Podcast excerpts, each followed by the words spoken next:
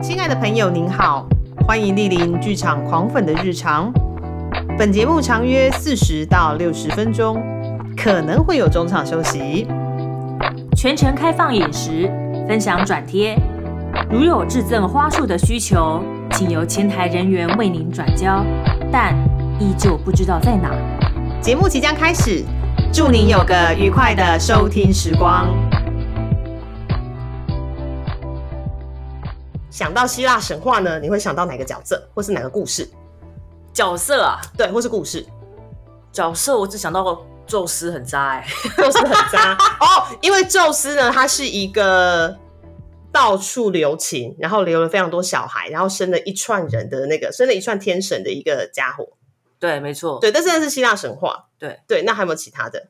跟最近跟希腊神话有相关的吗？对，对对对对，就之前 Netflix 上了一部动画那部动画叫做《周末的女武神》哦，我知道。然后里面有出现很多神话故事，哦，比如说宙斯跟亚当干架啦，对，然后还会有奥丁啊、对，波塞顿啊，是的，是的。对，然后再跟人类打架。好，但今天因为我们毕竟是剧场狂粉的日常，我们应该要聊的是剧场作品。啊，对。对，那你们有什么哪些印象深刻的那个希腊悲剧的剧场作品？希腊悲剧吗？哎，对，希腊有喜剧吗？哦，应该有。好，只是我们现在想不到。我们讲希腊悲剧比较有名。希腊悲剧有嗯，作品哦，哇，对这个突然要我想，有点想不起来。哦，我自己可以想一个，因为我之前觉得那部电影非常的好看，哪一部？因为布莱德比特很帅，特洛伊。啊 对，这应该是还蛮有名的。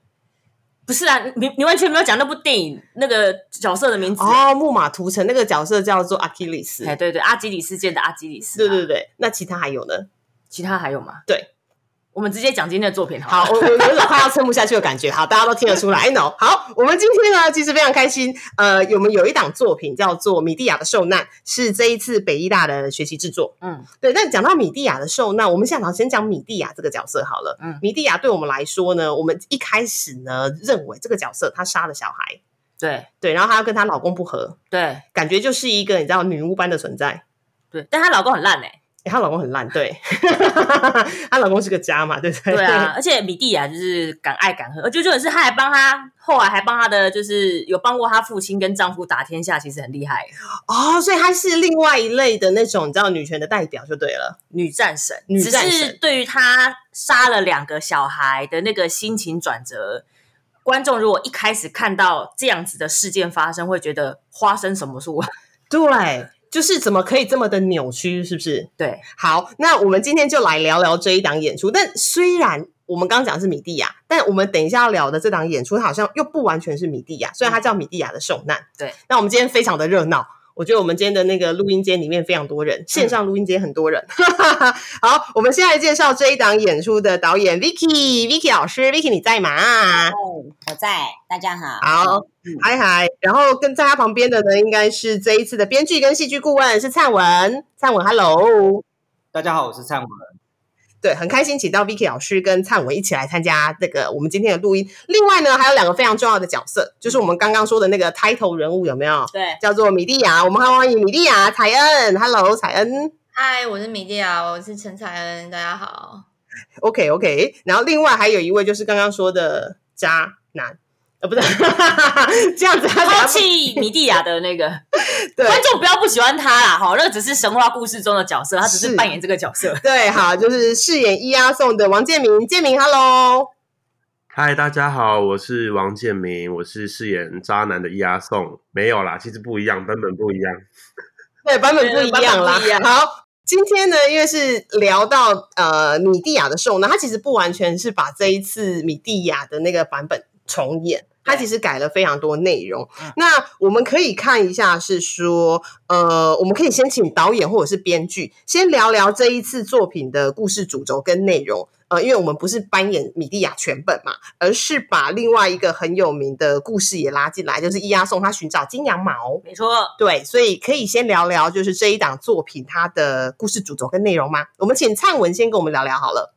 好，呃，这个作品它不是 Euripides 的希腊悲剧《米蒂亚》这个作品，嗯呃，我待会儿再讲创作缘由好了，我先简介一下嗯这个我们会在剧场里面看到的故事故事大纲。好，简单讲一下，就是有一个呃王子叫做伊阿宋，他的王位被他叔叔夺走了。那他为了要夺回王位，所以他答应了叔叔给他的一个挑战，就是去一个很远很远的地方，离开希腊，到现在黑海那边一个叫做高尔契斯的地方拿金羊毛。对，然后呃，押送接了这个挑战，他当然知道说叔叔绝对不是不是是是不安好心的，但是他因为太想要证明自己，所以他就毅然而然的出航了。那他到了高尔契斯之后，他偶然间遇到了高尔契斯的公主米蒂亚，那两人有点不打不相识。那实际到底怎么打，到剧场里面就会看得到。那因为一些一些巧合以及命运的安排，就是米蒂亚背叛了高尔契斯，他帮伊阿宋拿走了金羊毛，也因此而呃没办法再回到高尔契斯，他跟着呃伊阿宋回到了希腊。到回到希腊之后，他呃伊阿宋经过五年才回来，他叔叔当然不愿意把王位给他嘛，嗯，不就是为了要支走他，所以才才派这个任务。那亚瑟回来，他满怀希望，可是他面对到的却是愤怒的市民以及呃不愿意他拿到王位的叔叔。然后他叔叔最后还迫害他。那亚瑟在命悬一线之际，米蒂亚就出手救他。可在出手救他的过程中，就呃杀死了佩亚斯。他们两个就被流放到一个叫做科林斯的城邦。那是我是在希腊，到科林斯之后，押送就呃准备要跟呃另外一个公主格拉斯结婚了。那米蒂亚就是我们知道，他就是被押送，算是抛弃了吧？对，嗯，呃，原本米蒂亚是要带着小孩，他跟押送已经有个小孩了，但他去找押送，押送并不愿意。呃，跟他一起走，所以他就决定离开。可是，呃，格拉斯并不愿意放他走，因为那个小孩有可能会将来会来争夺王位嘛。因为毕竟是压轴哦，是一个那个你知道一朝被蛇咬，十年怕草蛇的那种概念，有没有？自己也害怕自己的小孩来抢他。嗯，格拉斯就是要除掉那个米蒂亚的小孩嘛。那在无奈之下，米蒂亚只好他因为这个小孩留在无论如何他都无法带走，无论如何都要死，所以他就亲手送走了小孩。然后最后也是跟伊阿宋呃很悲痛的道别，对，这大概剧情我们会在剧场里面看到的剧情会长这个样子。OK OK，那你刚刚说到，因为你呃创作的缘起，因为你知道改编希腊悲剧啊，我们在想为什么会特别去改写希腊悲剧？它是一个已经这么古远的作品了，那你为什么当初会想要重写这个故事？嗯。这个这个说起来有点呃，它最开头可能跟那个我们待会儿也许会聊到的孤儿很有关系。嗯，那呃，我最开始是呃，因为我我要现在这个讲这个嘛，好，我现在讲好，你要现在先爆雷也是没问题的，要。是因为这个可能一开始听会觉得，哎，这跟米蒂亚到底什么关系？但是这是我自己的创作起源啊，就其实嗯，一五年的时候，大家应该。有印象应该记得法国发生一连串的那个恐怖攻击嘛？是，你记还记得吧？而且这一次的恐怖攻击跟九一一很不一样，因为九一是盖达组织直接派人，就是他们训练好了圣战士去执行的。可是这次的法国恐攻是呃极端组织，像是盖达或者是伊伊斯兰国，在背后有有培训员到了欧洲去找到当地的。呃，第二代移民或是难民，第二代的难民，把那些年轻人吸收成呃孤狼，所谓的孤狼式恐怖分子。那 OK 之后之后的恐怖攻击就完全换了一个形态，过去是圣战士，但接后来就变成孤狼式恐怖分子。那嗯，我一开始看到就是因为这个事件对我来说冲击蛮大，哇，那么大的事件，好像在想象巴黎会发生这样的事。而且我那时候我朋友又又又又在巴黎，就也也也担心了一阵子，然后我就会好奇为什么这些人会变成孤狼式恐怖分子，然后我去翻了呃法庭上的证词啊，或者是他们自己的自述啊，或者是有一些刊物或是专家的研究，我发现那不是一种我们第一印象那种基于宗教或是文化冲突导致的，而是这些固朗恐怖分子，他们是被极端组织有系统的收编，然后呃粉碎意志，然后呃透过系统性的孤立走上他们要毁灭自身的那种道路。那嗯，他们好像是工业产品一样被生产出来。那这个东西呀、我突然就感觉到，它很像上个世纪末那个奥姆真理教，哦，像那个沙林毒沙林毒气案，或者是呃，在东亚社会，比方说台湾，或是日本，或是啊、南韩，很常发生的随机杀人。嗯嗯他们的，你如果仔细看他们的字数也好，或者是一些相关研究好，发现这些人的心灵结构都是在文明发展到极致之后，人被孤立、被原子化，然后被所谓的全是监狱式的妇科说的全是监狱式的社会，呃呃，一层一层的剥去他的。嗯他属属于人之之所以为人的部分，然后最后他掉到社会之下，他做了一个反击，就这种这种人被彻底孤立以及被彻底格式化的痛苦，突然抓住了我的心，所以我在一直在感觉，嗯，我很想要写这个主题，可是我并不想要写一个什么恐怖分子的戏啊，或者是随机杀人犯的戏啊，因为我并不并不想要让它变成我我只是在探讨社会现象，我一直在寻嗯找有没有一个故事可以呼应它。直到在几年两年大概两年半前，有我偶然重读了米蒂亚的故事，突然突然就我就很很被这个故事给震动到。那原因是因为米蒂亚就像我们刚刚说的，呃，嗯就是有他他被认为是女巫啊，比方说她杀死他刚那个叔叔，她是用煮的哦，用把叔叔丢到锅子里面煮哦，会会认为她是敢爱敢恨，或是强烈的嫉妒啊，然后因为占有得不到而愤怒，最后对押送的付出。一般传统对于米蒂亚形象的的一个算是偏见吧，因为我在重看《嗯 Euripides 米蒂亚的时候，我发现其实 Euripides 他不是这样写米蒂亚的，但是人们会这样解，去找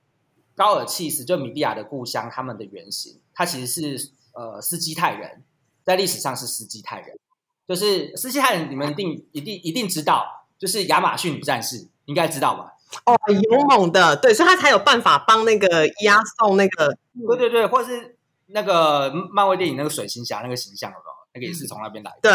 对对对，嗯就是嗯他们的他们的这些呃影视作品也好，或是米利亚的形象也好，它其实都是源自于同一个呃，就是斯基泰人这个游牧民族的呃形象。那我在翻斯基泰人，他们是一个很喜欢黄金，但是他们认为黄金没什么价，他们就是跟别人交易来的黄金，他们就把它 装饰在头上啊，装饰在身上啊，或者哦，有一个钱币在他们身上，然后或者是他们没有文字，他们是用歌口传歌唱去传递他们的意思，或者是说他们是游牧民族啊，他们女女人嗯。要、要会打仗才能结婚，贵族啦要会打仗才能结婚，然后嗯。或者是他们的月神信仰啊，这些种种的跟我们文明人或是希腊人或是我们现代文明很不一样的的的一个米蒂亚，就在我心中慢慢成型。然后我忽然，哎，这个好有趣，我我我感觉到一个新的米蒂亚的形象在我心里面形成，所以我就很想要重说一次米蒂亚的故事。那我在选题的时候，因为我很想要让观众看清楚这个米蒂亚从他背叛族人到他杀死小孩的整个过程，我们才能嗯理解他怎么走到最后一步的，怎么走到那个最后被彻底孤立的状态的。所以我我找了呃一个现现现现在有的三部希腊史诗，就是《伊利亚德》，刚刚说的特洛伊战争嘛，奥德赛对特洛伊战争之后，呃，奥德修斯回来的故事。那另外一个就是押送的冒险故事，叫《阿尔戈英雄记》。对，现存就只有这三个完整的史诗，所以前半、嗯这戏的前半部就是押送去拿金金羊毛，然后阴错阳差，米利亚跟着他回家这样子。对阿尔戈英雄记。当然，呃，因为我不是要做神话学或考古学，所以我为了观众容易感受，所以我呃修改了很多细节，但大大致故事主要就是我刚刚说的那样子。嗯嗯，这个这个剧本本身，因为那个米蒂亚的这个议题就有点沉重了，嗯因为你看杀了两个自己的小孩，本身就令人有点胆战心惊。嗯所以想要问 Vicky 哈，像这样，当你第一次拿到这个剧本，然后不管在讨论过程中，其实你的第一个脑海中浮现的大概会是什么样的画面？因为其实有蛮多的影视作品在描写希腊神话的时候，他会把它搬演到现代。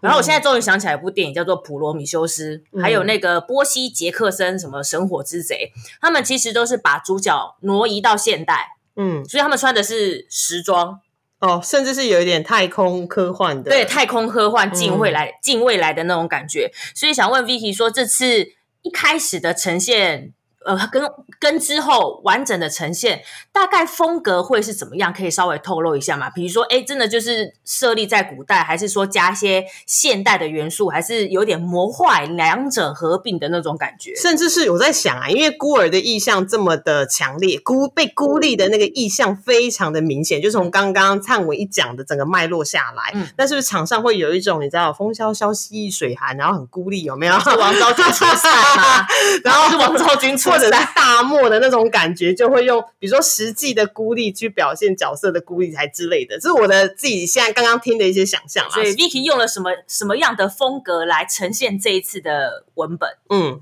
好，我我我先讲一下要怎么样呈现舞台上的孤立，或是有风啊，有什么那个可能是要看整个故事在米蒂亚身上他所遭遭受到的呃，因为说痛苦，或者是他被一步一步的接近那个他不得不去做的那那个残忍的事情。这个会，如果故事有讲清楚的话，但我觉得每一个人好像都都是那个孤儿，包括伊亚瑟，对他想要、嗯他想要去完成他他觉得他是王子的这个使命，可是他最后被佩里阿斯被他的叔父给背叛了，对，所以这这几个孤儿到最后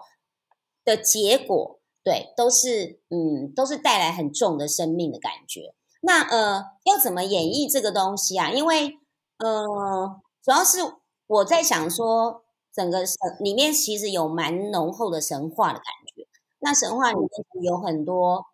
有很多神话故事里面的嗯人呃非人的东西，它其实是呃不是好像不是角色的。譬如说有半人马的出现，对，有太阳跟黑暗的战争，对，还有天神赫拉，对，还有呃还有很多梦境的怪物啊，火牛啊，或是森林里面的呃萨马提亚的幽灵，这些这些嗯这些很意象丰富，或者是说它很神怪的，或者是它很很有呃很很难想象要去怎么怎么演绎的，我全部都是用一个空台来解决。所以如果讲风俗的话，那这个空台嗯我就想了很久是什么样的空台，因为我一直在学校导戏几乎都是用空台，好，尤其是这个剧本它的场景切换非常的快，对它、呃有四部，但每一部大概有七八到九。呃，我们可以说八到九，好，八八四三十二，简直三三十二，不止三十二，大概三十五个片段。可这个片段，它其实你要怎么把这些片段所呃串联起来，然后把故事说清楚，然后最后看到一个整个地图整个展开，就每个人线条都很清楚。还有一个是叙述者拿欧米他的他的乌尔的故事，对，那这三个故事怎么样串在一起，然后让我们看到孤儿这件事。那呃，当然要看懂故事，才要故事要会说，才会看得出来每个人的痛苦。那嗯还有回到那个空台，那个空台呢，我真的是想了很久，就是 我怎么样让这些东西切换的很快，不是说哦换景换景换景，那我要换三十五次了。那唯一空台就可以解决，因为舞台是很是很充满想象力的，是很嗯呃很怎么讲呃，我要怎么样制造这个流动性，然后这个想象力出现。对，那第一我刚刚讲的那些所有所有神怪的呃事物啊呃我就会啊、呃我就会透过演员去扮演，而且整个舞台不但是空台，我等一下再讲那个空台是什么，不但是空台，而且它还没有大道具。对，所以当剧本里面搬出一张桌子的时候是没有桌子的。那它会，那这也不是默剧，所以呃，蛮多是由人扮演的。譬如说，哎，这有点剧透，好，没关系，我们最爱剧透了。譬如说太阳跟黑暗的话，黑暗会用什么来呈现？我就是会用踢踏舞。哦，OK，我那个踢踏一出来就代表天色变化，当然还有一些音效啊、音乐啊，跟呃所谓的灯光的转换，对这些东西会、会造成一些就是一些想象，还有就是呃。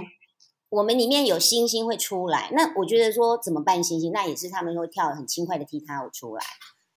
扮人马怎么扮演？那你们应该就是我就是每天都在绞尽脑汁去想这些事情。那呃，当然这个有一个老师在负责，他叫做黄凯琳老师，对他他呃他帮我们受呃训练演员，然后他很多动作是他发展出来。哦啊，凯琳是那个做肢体的那个凯琳吗？对对对，他是哦后体系的专家，对对，所以嗯它里面有一些神怪，你看到的，呃，从人的从人当元素去组合的一些一些呃所谓无形的东西、有形的东西，其实都是它发展的。嗯，好，然后我要讲的那是个舞台，那这个嗯舞台我一直在想空台或者什么，我以前曾经用过一个水池的空台，然后还有哦就是、对，就是所有演员都在一个水池里面演。那还有一个就是呃一个一个大的滑一个大的斜坡，它代表一嗯个生命的巨浪，就是一个生命的巨浪，一个巨浪停在那边。那还有一个对，还有一个就是一个空一个大的高台，所以所有演员都是用呃用一种能量上台，所以你就会看到他们奋勇的爬上那个台，然后开始演戏。然后那个台只有所以你会看到一个阶级，因为那个时候是演哈姆雷特。那这次我也跟哦，OK，嗯，我也在，我通常都会在想说，这个舞台上的动能会是什么？是左右的、前后的、上跟下的。那这嗯次我就想到这个这个呃，生命他们好像被丢下来，或者是他们奋勇的爬上去，在剧本中常常有这种感觉。对，那我就想到的是，我其实一开始想到的是溜滑梯，嗯，后来本来还是旋转溜滑梯，可是后来我跟呃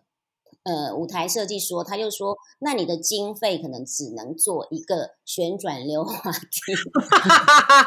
卡在经费。卡在经费有没有？对，是的不出来，的。对，嗯后来我就想象说要让舞台更开阔，然后让每个角落都可以可以运用，所以我就想到的是，呃呃，那个观众是对看的，就是把舞台拉成一条河流，可是这个河流怎么上怎么下，它其实就是两个呃对望的斜坡，对，嗯但对望的斜坡就很极简，很极简，对，然后对望的斜坡，他们演员如果出现的话，就是滑下来，滑下来站好，对，那他如果有经历到情感上的嗯呃挣扎，或者是呃需要对对抗的时候，他就是就逆向往上。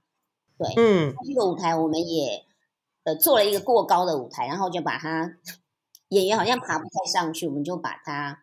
呃改短了。对，嗯，哦，嗯对，不然那个你知道斜坡太高上不去，然后演员可能还要额外做体力训练。对，其实我们演员有非常额外做体力训练，对，然后嗯那个其实第一次看到斜坡的时候，男生是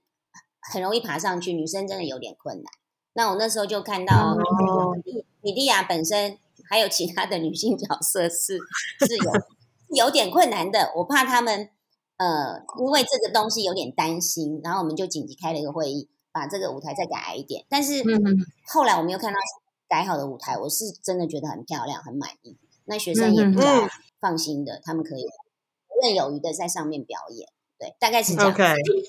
听起来这个舞台设计啊，呃，给予观众蛮多的想象力，而且我觉得刚刚 Vicky 讲的一个，我觉得非常的有趣是，大家都以为气氛的营营造造是要靠视觉来呈现，嗯，但其实刚刚讲到，比如说有白天呃跟黑夜，它其实从听觉或者是说啊，比如说你感受感觉到冷，你就可以知道说现在什么季节。嗯，对，那你听到什么东西叮叮叮哦，那可能就是下雪的声音，对。所以不是单纯只是从视觉上面去做判断。嗯。所以我相信观众应该有蛮多可以从五官啊各种面向去感受现在在舞台上呈现的画面是什么样。是是，对，是。所以想象力就是创造力。对，没错，你超能力对，你可以去 想象一下现在的画面就是在哪里这样。对对对，嗯哎、那其实这样子的话，像刚刚提到，呃，你可能台还一开始做的很大，所以可能演员爬不上去之类的，所以想必演员在这一个作品上面应该下了蛮多功夫的。那所以我想要问问，就是伊阿宋跟米蒂亚两位，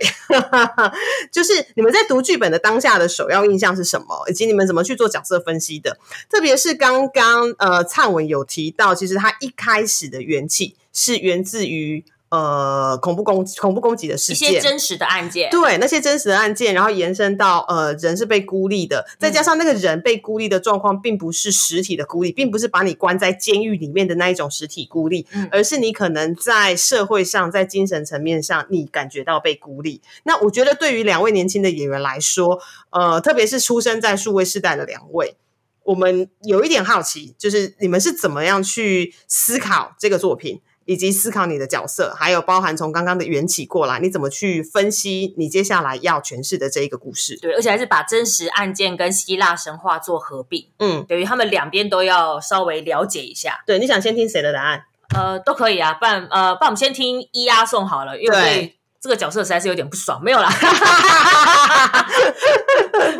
好，建敏来聊聊一下，你对你在这一次作品里面，你是怎么去思考跟想象这个角色的，跟这个整个的剧本这样子？嗯，第一次看这个剧本就会是在我们甄选的时候嘛，然后嗯对这个剧本蛮印象深刻的，因为从他的台词跟那个角色的选择，发现他有一种全面性，他没有特别不替谁说话，他也没有特别替谁说话，他没有谁是真的对，他没有谁是真的错，他只有嗯人在不同的纬度上思考不一样，所以会造成不一样的结果。呃，因为这件事情，所以那个时候在看这个剧本的时候，就对这个非常喜欢。我讲的看剧本，就等于是我们在甄选的时候，嗯。然后开始工作伊阿宋这个角色的时候，嗯，而先坦白说，因为我其实当初在欧尚这个角色的时候，我还蛮胖的，就是在八十四公斤，然后我今天 刚量体重是七十五点八，所以我大概瘦了差不多八公快八公斤左右。我好想找你来录一集，你是怎么减的哦？还是是只要欧上 V 你的戏都有办法，就是减个十公斤？对 对，你看到喜欢的东西，你就会想要呃，就是全力以赴的去去达成他他想呈现的效果了。这这当然，嗯然后嗯哼嗯，伊阿宋他是他跟之他跟之前的那个版本，其实对我而言是完全不一样的。嗯嗯我觉得编剧他可能有把以前神话的一些内容内化，然后再重新的让大家感受，所以。呃，身为演员的话，其实很可以从那个脉络里面去看待这个角色，而且你不会觉得他是、他不是渣男。对，如果你来剧场看，就会知道他其实不是渣男。这样，好，我们等一下到时候，因为我跟凤君会经常看演出，对所以到时候还 我就会帮忙印证说，到底是伊阿正伊阿宋是不是渣男这件事。好，没关系，你请继续。好，哎，我我我还漏回答什么吗？哦哦，没有，其实就是你刚刚说，呃，我记得我记得我现在只记得，就是他为了这个角色，因为你很喜欢的东西，所以他减重八公斤减重八公斤。对，然后再来就是进到剧场之后，其实某一种程度上，这个作品他帮伊阿宋多了一些空间可以说话。从不同的面向去看他啦。对，不会对单纯只是从单一个版本去看这个角色，就觉得嗯他很鸡巴。对，等下这段我等下可能要消音，有没有？哔对对对对，第哎，我想起来了，我想起来了，谢谢提醒。呃，那个这出戏它最大的特色在于，因为我自己在工作的时候也花蛮多时间的，就这出戏它不是这么日常，它它它它是有一个想象，所以呃，我觉得对我而言啦，就孤儿这件事情，它其实可能发生在每一个人身上，甚至每一个日常片段。就我嗯几乎可以想象，比如说我们常常在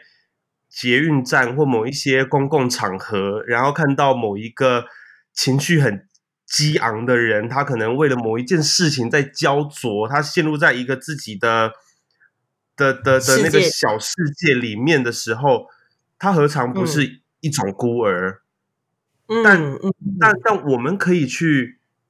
感受或者体谅那件事情的原因，是因为你看得到他这么极端的状况下，其实是他对那件事情的热爱，对，嗯或者说他对生命的渴求。然后，我嗯想这个其实就是这个剧本，在我自己看待这个剧本在追求的一种感受跟诠释。所以嗯。它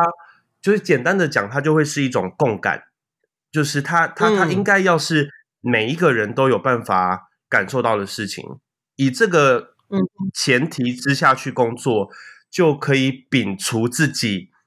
没有伊阿宋这么俊美，没有伊阿宋这么纤细，没有伊阿宋这么帅气，但是呃，努力的把那些共感找出来，其实就可以拼凑出他的模样，因为对生命的嗯追求是一样的，我相信。嗯嗯，对生命啊，还有对你所信仰的一些信念的追求，其实是相嗯嗯对对对，哎，那我们可爱的米蒂亚呢？也不能用可爱吼，我美丽的米蒂亚，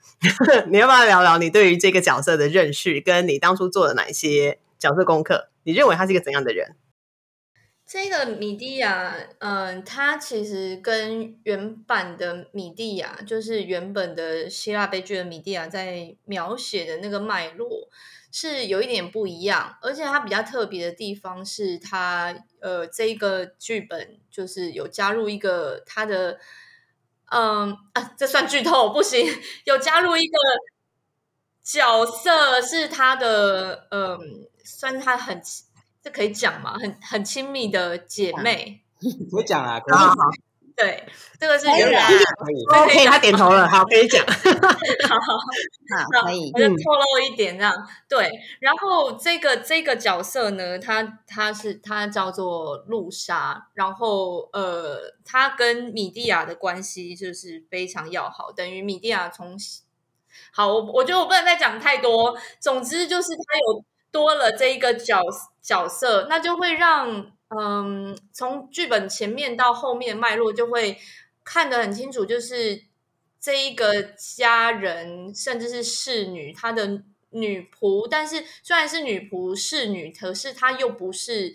她虽然是我的侍女，可是她并不是把她真的当侍女，而是当做一个姐妹嗯。或是一个母亲的角色，在看待这一个亲人的陪伴，也是唯一一个从小到大陪伴到他长大的亲人。所以，呃，他跟原本的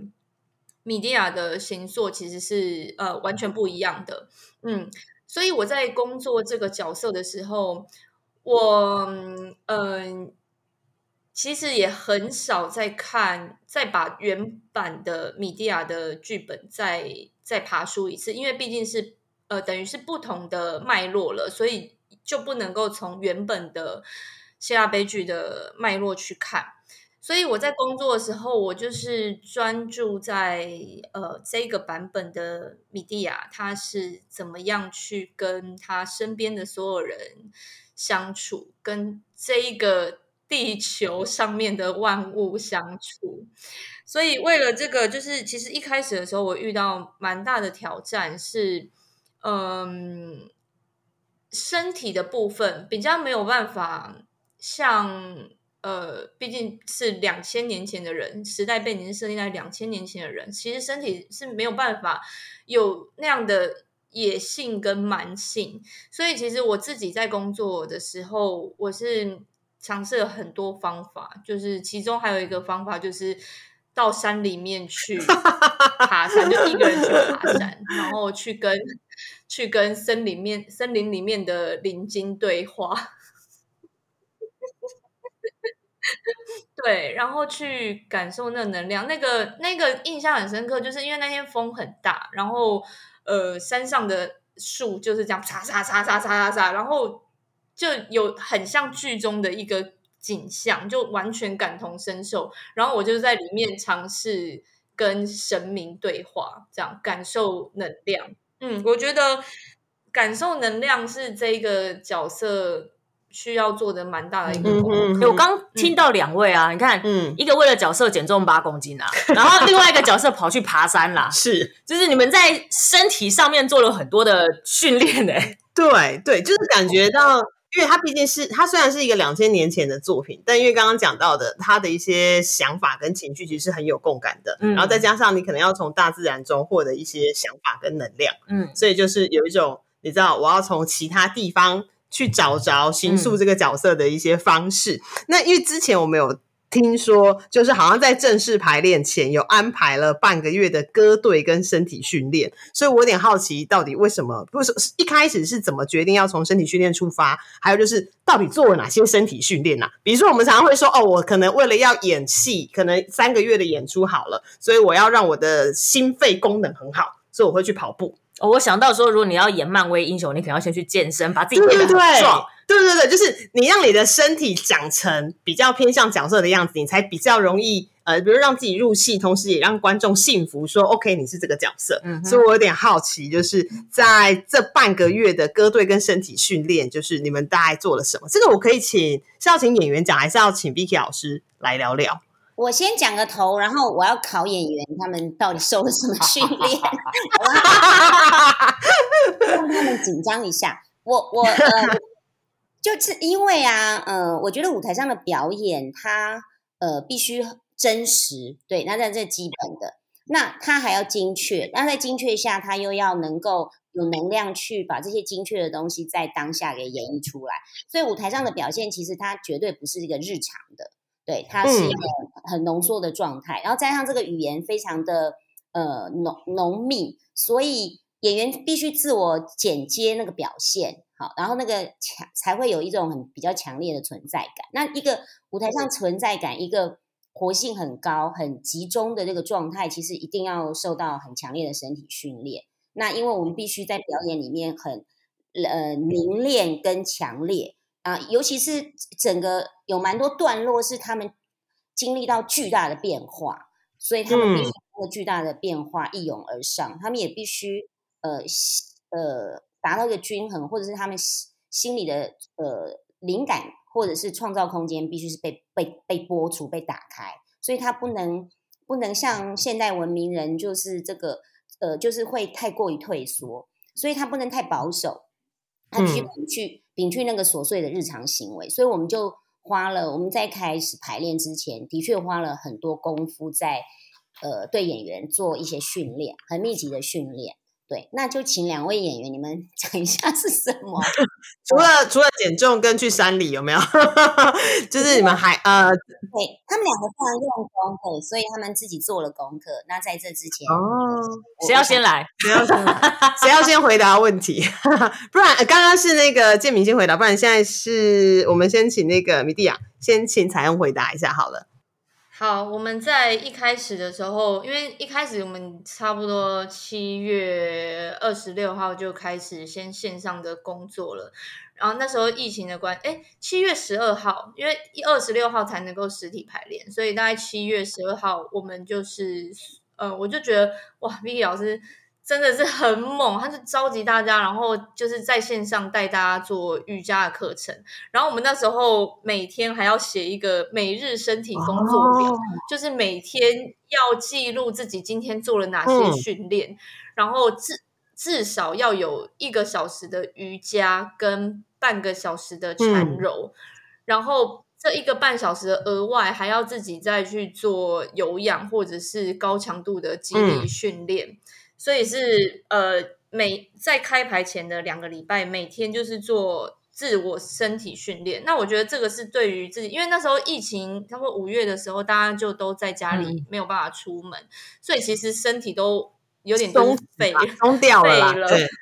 松弛，对，就是松弛在家里，然后就是。这两个礼拜的训练，就是把自己的一些身体的能力，就是又慢慢的找回来，找回来。然后到开牌之后呢，就是每天每天从早上早上吗？还是中午？早上。对，忘记十二点开早上哦，一开始的时候是早上，对，早上十点到下午五点，然后安排各队就是凯琳的贾克勒寇的歌的嗯歌队训练，然后还有就是瑜伽课跟踢踏舞课，还有缠柔课。就是每天都非常扎实，然后到开学也是每天的训练，就是至少超过五个嗯小时啊，至少每天就至少超过五个小时，所以是非常密集的训嗯练。或者是 Wonder Woman 的生活。我留一点给留一点给。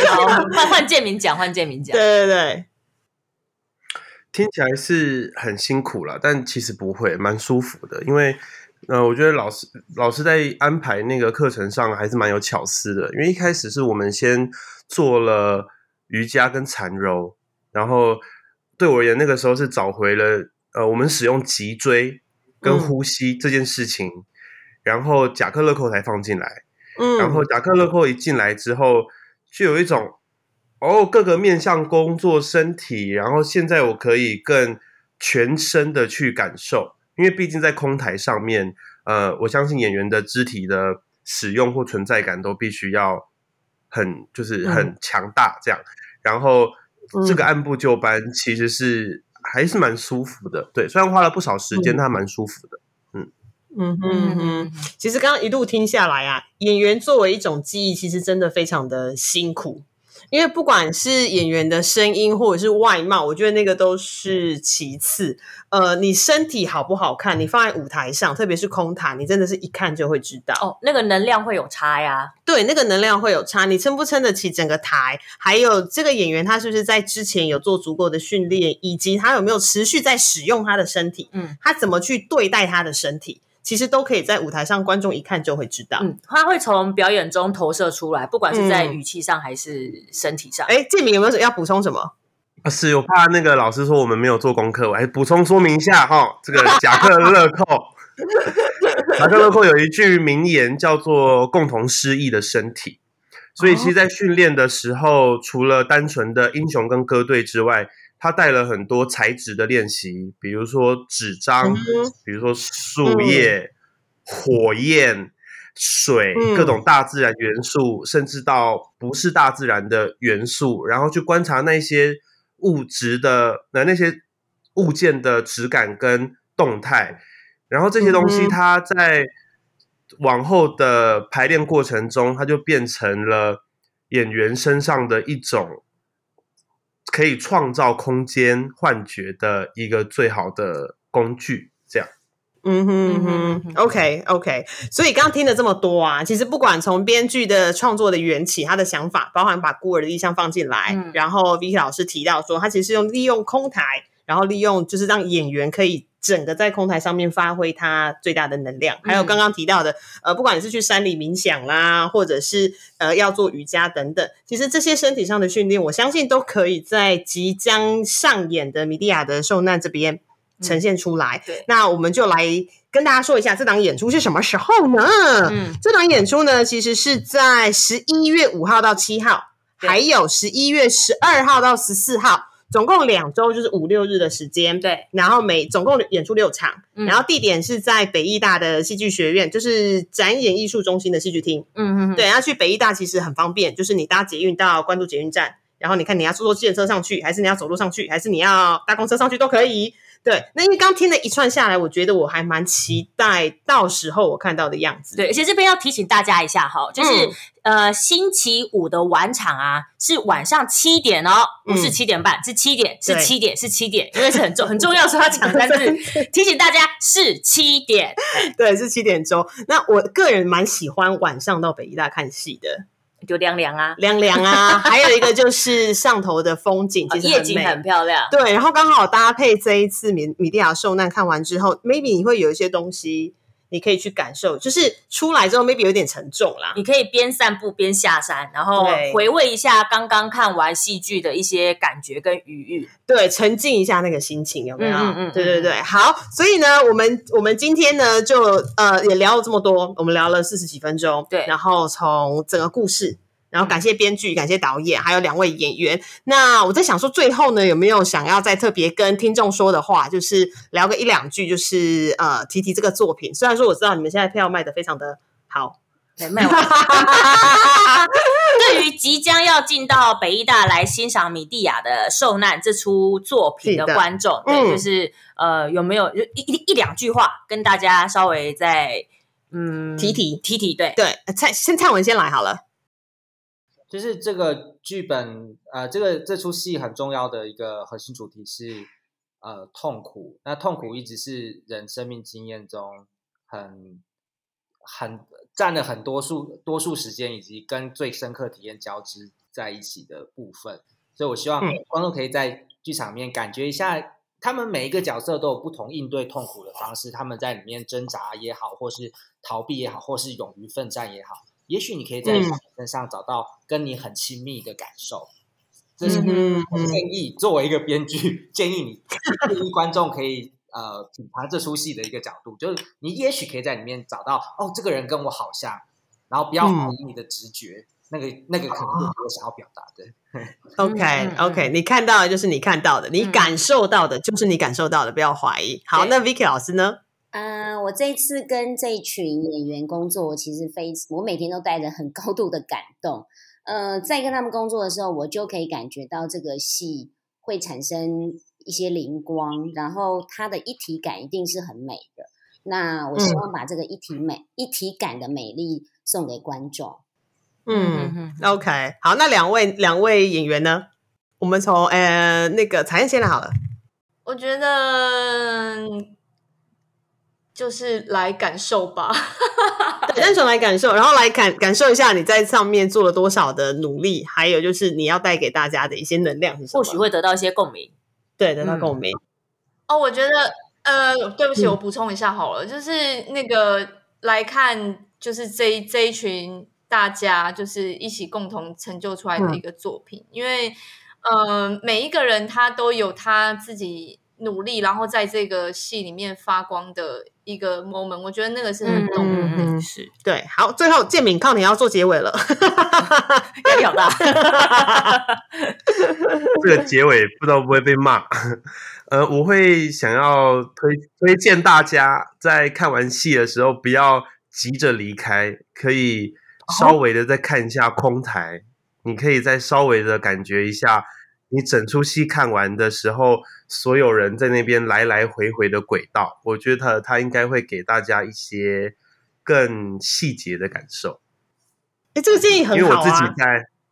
嗯我怕那个，我怕那个午间会骂我说，观众还不离开，都是你的那边会被午。间骂，会我们今天没有午间骂在，好好。还有就是那个戏很长啊，我也有点有一些观众会啊很紧张，想要赶快离开，所以这个建议蛮好。哦，可是建议蛮好好谢谢我我我对我就是看完看完那个戏应该沉淀一下，对，然后其实或是放慢脚步走出剧场对啦。放慢脚步。我这个意见是有原因的，因为我有很多上下场，然后我会迷路，然后后来我在每一次的记那些上下场的时候，我突然觉得，哇塞，这个空台好有魅力哦，因为它有好多人的那个能量跟轨迹在上面，所以我觉得刚演完的一定是最新鲜的，嗯。哦，就大家的那个气还什么都还停留在上头，有没有？还流动着，还流动着。对，好，那我们今天非常谢谢四位，那我们也期待跟观众于十一月的第一周跟第二周在北医大跟大家相见。好，我们今天谢谢四位，我们今天就先聊到这边，我们跟大家说拜拜喽，大家剧场见，谢谢拜拜，拜拜拜拜。